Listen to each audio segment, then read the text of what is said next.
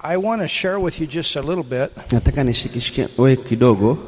and I'm going to take about five or ten minutes to do that. Nitachukua dakika tano au kumi kufanya hivyo. I told Dr. Bishop Charles that I want to, sometime in this, share a little bit about what all is behind this Bible school. Uh, nilimwambia Askofu Jangalasoni kwamba ninataka nielezee kwamba hiki chuo cha Biblia kina kinajumuisha nini au, au kwa nini hiki chuo cha Biblia kipo, And I believe that this is the right time to do that na ninaamini kwamba huu ni wakati sasa wa kufanya hivyo so that it helps you to value ili ikusaidie wewe kuweza kuthamini what you are getting as a Bible school student. kama, kile unachokipata kama mwanafunzi wa chuo. There is a lot behind what we do every time we come together for two weeks and learn the Word. Ya, kuna mambo mengi sana yanajumuishwa tunapokuja pamoja kwa wiki mbili kukutana. And this was something that the Lord put in both Dr. Bishop and my heart. Ah, hiki ni kitu ambacho Mungu ameweka kwetu sote, kwa Daktari Janganasoni na mimi mwenyewe, About laying a very strong foundation of teaching kuweka mafundisho ambayo ni, ni ya msingi za katika um, ma- mioyo ya watu that can be used for this ministry ambayo itatumika katika huduma hii and for all of the churches and friends and ministries that are associated with it. na kwa makanisa yote ambayo yana- ya- yanajumuika na kanisa la Ofan na marafiki wa Ofan. Without teaching, you cannot grow. Pasipo mafundisho hauwezi kukua. Preaching can inspire and inspire and inspire, and that's important. Ah, mahubiri yanasisimua yanasisimua na ni muhimu, But you'll never really grow and develop as a Christian if you don't know the Word of God. lakini hawezi kukua na, ku, na, na kuwa imara kama Mkristo kama hujui neno la Mungu and and you don't have a, a good foundation of teaching. na hutaweza kuwa na mafundisho ya msingi, And so that's why we're doing that. na ndio maana tunafanya hivyo. I love to preach Napenda kuhubiri and the fire that's with it, na kutoka na moto kabisa, but I also understand the, how important it is just to take the time and to teach. lakini najua pia jinsi ilivyo muhimu kuchukua muda na kufundisha, And that's where the real disciple of Jesus develops. na hapo ndipo wana, wanafunzi wa Yesu wanapopatikana. But with this, Lakini pamoja na hilo, it's not just us standing up here for three hours every night. uh, sio tu sisi kusimama hapa kwa masaa matatu kila jioni, There are thousands of hours involved. kuna ma, ma, ma, ma, ma, e, e, ma, ma, maelfu ya muda ambao umetumika with what every student gets. kwa kila kitu ambacho mwanafunzi anakipata. There are thousands of hours of study. Uh, Kuna maelfu ya masaa ya kusoma. In my life, I started when I was 17. Mimi katika maisha yangu nilianza kusoma nikiwa na miaka kumi na saba. So that's over 40 years of studying the Word, Uh, Ni zaidi ya miaka arobaini ya kusoma Biblia, faithfully studying. kusoma Biblia kwa uaminifu, I regularly study and read the Word. na mara kwa mara nasoma na kujifunza neno, And so that's behind it, and your bishop is the same. na pia askofu wako ndio hivyo hivyo. Kwa hiyo hayo ndio mambo ambayo yanahusika, tunafanya tunatumia muda mwingi kusoma na kujiandaa kwa ajili ya Bible school ya shule hii ya Biblia. There are a lot of finances Pia kuna fedha nyingi ambayo inatu- inahusika, that are involved, fedha nyingi inahusika thousands of euros, uh, maelfu ya, ya euro every time we come. kila wakati tunakuja. It's between two and three thousand euros just on the expense part. Uh, ni, ni kama do- euro elfu, elfu mbili And so I want you to understand that there are other people that are also involved in that. nataka pia uelewe kwamba kuna watu wengine ambao wanatoa hela kwa ajili ya kusaidia mimi kuwepo hapa. You know why that is? Unajua hiyo ni kwa nini? Because Bishop is able to give the vision and I'm able to give the vision and the people that are behind that believe in the vision here. Kwa hiyo askofu aliweza kutoa maono, nikaelewa na mimi nikachukua ile maono nikapeka kwa watu wengine, na wale watu wengine wakaelewa ile maono, ndio maana wanaweza wakatoa hela kusaidia sisi tuweze kuwa hapa. In order to get here, Ili mimi niweze kuwa hapa, it takes two and a half hours to drive from one city to another for me. inahitajika ni, ni, nisafiri kwa zaidi ya masaa mawili na nusu kutoka mji mmoja kwenda mji mwingine, Then I park my car. You must pay for that. na nina, an, anapaki gari lake, inatakiwa ulipie, Then you have the plane ticket.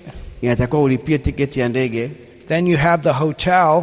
inatakiwa ulipia hoteli, And it's important that that we are able to stay in a clean place and also eat that kind of food. na pia ni vizuri nikae sehemu ambapo ni nzuri, na pia kula chakula ambacho ni kizuri, And that's something that your bishop told me that I must do na hicho ndicho ambacho uh, askofu wenu aliniambia natakiwa nifanye hivyo, because our bodies are not the same as what you're used to.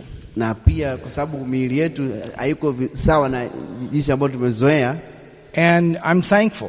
na pia ninamshukuru Mungu. And it's not that I need American food, you know that. na sio kama unahitaji chakula cha Kimarekani, unajua hilo Because in the crusades, I've eaten the goat with everybody else. I have no problem with any of that. Eh, nilivyokuwa nafanya mikutano nilikuwa nakula na kila mtu pamoja, tunakula pamoja, sina tatizo na hilo, But you understand. lakini unaelewa.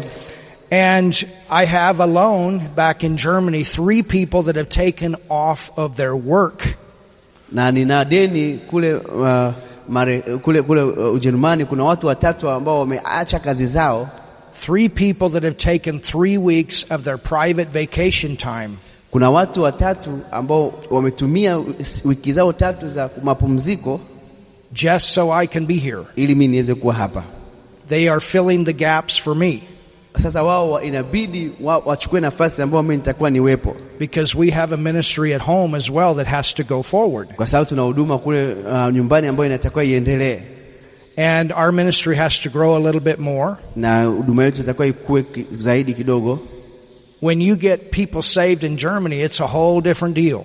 Uh, kusababisha mtu aokoke kuwe Marekani ni kitu kingine kabisa, nani Ujerumani ni kitu kingine kabisa samani. If you've got a church of 50 people in Germany, it's like having a church of 5,000 here in Africa. Eh, ukiwa na kanisa la watu hamsini kule Ujerumani ni sawa na kuwa na kanisa la watu elfu tano hapa Afrika. It's tough ground. Ni, ni, ni eneo gumu sana, But thank God the water of the rain of God is moving and people are getting saved and That- we're glad for that. twamshukuru Mungu kwa ajili ya mvua na maji ya, ya Mungu yanapita na watu wanaokoka. Twamshukuru Mungu kwa ajili ya hilo. But only 3% of the population in Germany is actually born again. Kwa asilimia tatu tu ya ya watu kule Ujerumani ndio wameokoka, asilimia tatu. So it's big time pioneering there. Kwa hiyo pale inahitajika kujitolea kwa hali ya hali ya juu sana, And then na pia when I go back, nikirudi I must quarantine for 5 days.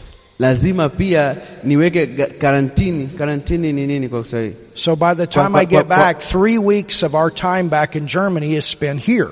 Kwa hiyo akifika kule atakuwa tena as, a- azuiliwe kizuizini kwa siku tano, na pia ametumia wiki tatu hapa.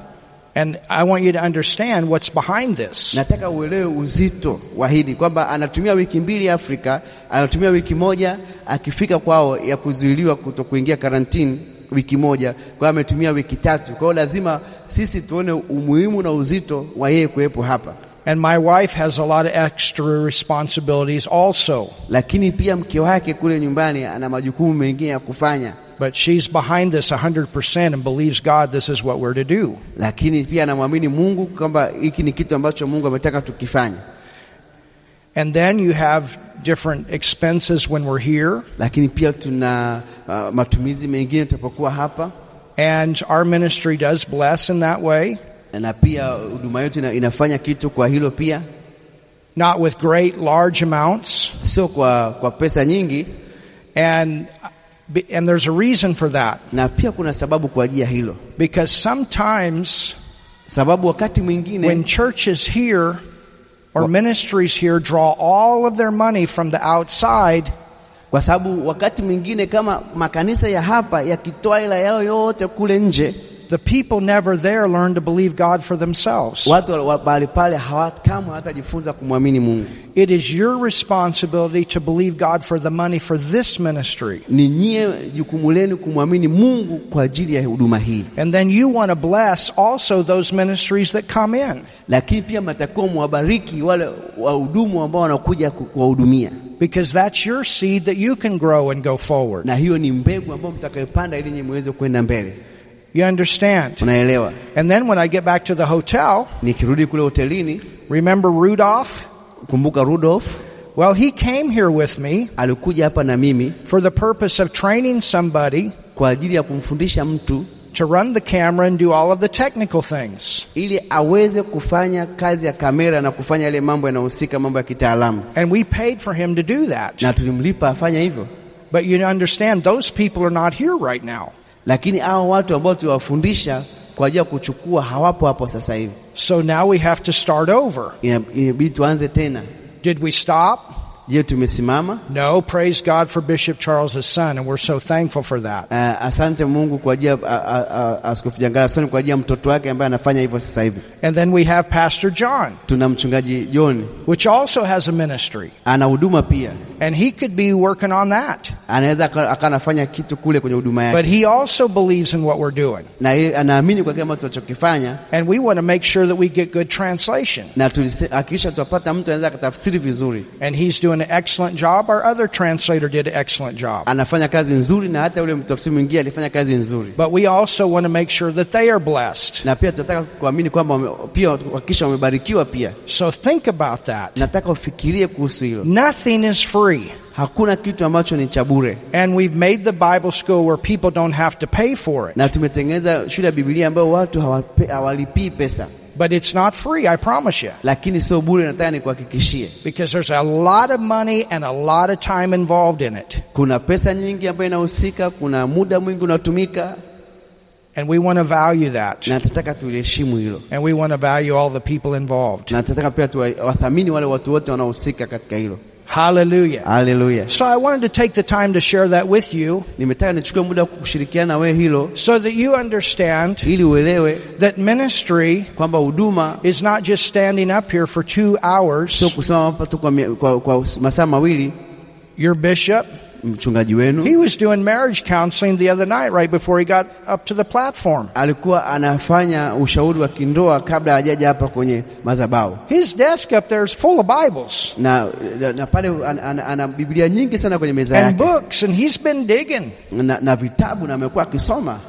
So there's much behind this. Kwa hiyo kuna mambo mengi yanahusika, There's nothing free. hakuna kitu cha bure. It costs time, it costs people, it costs money. Inagharimu pesa, inagharimu watu, inagharimu kila kitu. When I was in Bible school, Nilipokuwa kule kwenye shule ya Biblia, you know what the leader said? unajua kiongozi alisema nini? He said, You want to know how to spell ministry? Aliniambia nataka kujua jinsi ya kuanzisha huduma W O R K. W uh, R K work Work. Yeah. Work, kufanya kazi, Ministry is work. kufanya huduma ni kazi, But we love to do what we're doing. lakini tunapenda kufanya kile ambacho tunakifanya. And I promise you, we work very hard. Nataka kuhakikishia tunafanya kazi kwa bidii, Very hard. kwa bidii. And my time at the hotel is not sitting on the beach and, and drinking drinks. Ah, Na mimi muda wangu kule hotelini sio kukaa tu beach na kunywa vi- vinywaji Every day, kila siku. I go home, Naenda nyumbani, relax for an hour, napumzika kwa sali call moja, my wife, nampigia simu mke wangu, go to bed, nalala, get up early, naamka mapema, go to breakfast, na kunywa breakfast, jump in the pool one time, naruka kwenye kuogelea, and then starts the rest of the day of study ninaanza kusoma to siku prepare nzima. kujiandaa that every message can be fresh. ili kila ujumbe upate kuwa uh, That's uko hai. every day. kila siku Work. kufanya kazi W O R K. WRK And we give praise to God that we can do that. na tuampa Mungu sio tunaweza kufanya hivyo. So I want you to understand what's behind that. Nataka uelewe kinachohusika katika hii shule ya Biblia, And I think it fits very appropriate with what your bishop just taught. na pia inafanana kabisa na- na kile ambacho mchungaji wenu amefundisha askofu. Rudolph, he uploads all of the messages. He works on all of the messages every single day. Rudolf anafanya kazi kubwa kuweza kuhakikisha zile jumbe zina, anaziweka kwenye, kwenye kompyuta And he's still working a full time job almost. na pia anafanya kazi moja, ya, ya, ya moja kwa moja pia And he does the same in the church. na anafanya hivyo kanisani And I have other people that are very involved there as well. na pia kuna watu wengine ambao wanahusika And I'm thankful for every one of them. na namshukuru Mungu kwa kila mmoja wetu, Just so you can come and get the messages. ili kwamba wewe uje upate ujumbe, And we can get all of this out. ili tuweze kutoa ujumbe ziofikie na watu wengine. Are you thankful for that? Je, unamshukuru Mungu kwa ajili ya hilo? How many of you say thanks? Wangapi wanasema asante? Hallelujah. Haleluya! So you tell the people in Germany and all the people involved in this, Pastor, thank you, thank you, thank you. Hebu mwa- waambie watu kule wa Ujerumani wanahusika, mchungaji Joni pamoja na askofu, hebu semeni asante, asante, sema kwa sauti. Thank you, thank you, thank you. Now we're going to do it no matter what because this is what God told us to do. Tutafanya haijalishi itakuwaje, kwa sababu Mungu ametuambia tufanye. So we're not doing that for your thanks. Atufanye kwa ajili ya, ya kusema asante kwenu, But when you honor God, lakini ukimheshimu Mungu there's a blessing on that. kuna baraka katika hilo. Amen. Amen. All right, so Sasa. you can change the file. Unaweza ukabadilisha sasa.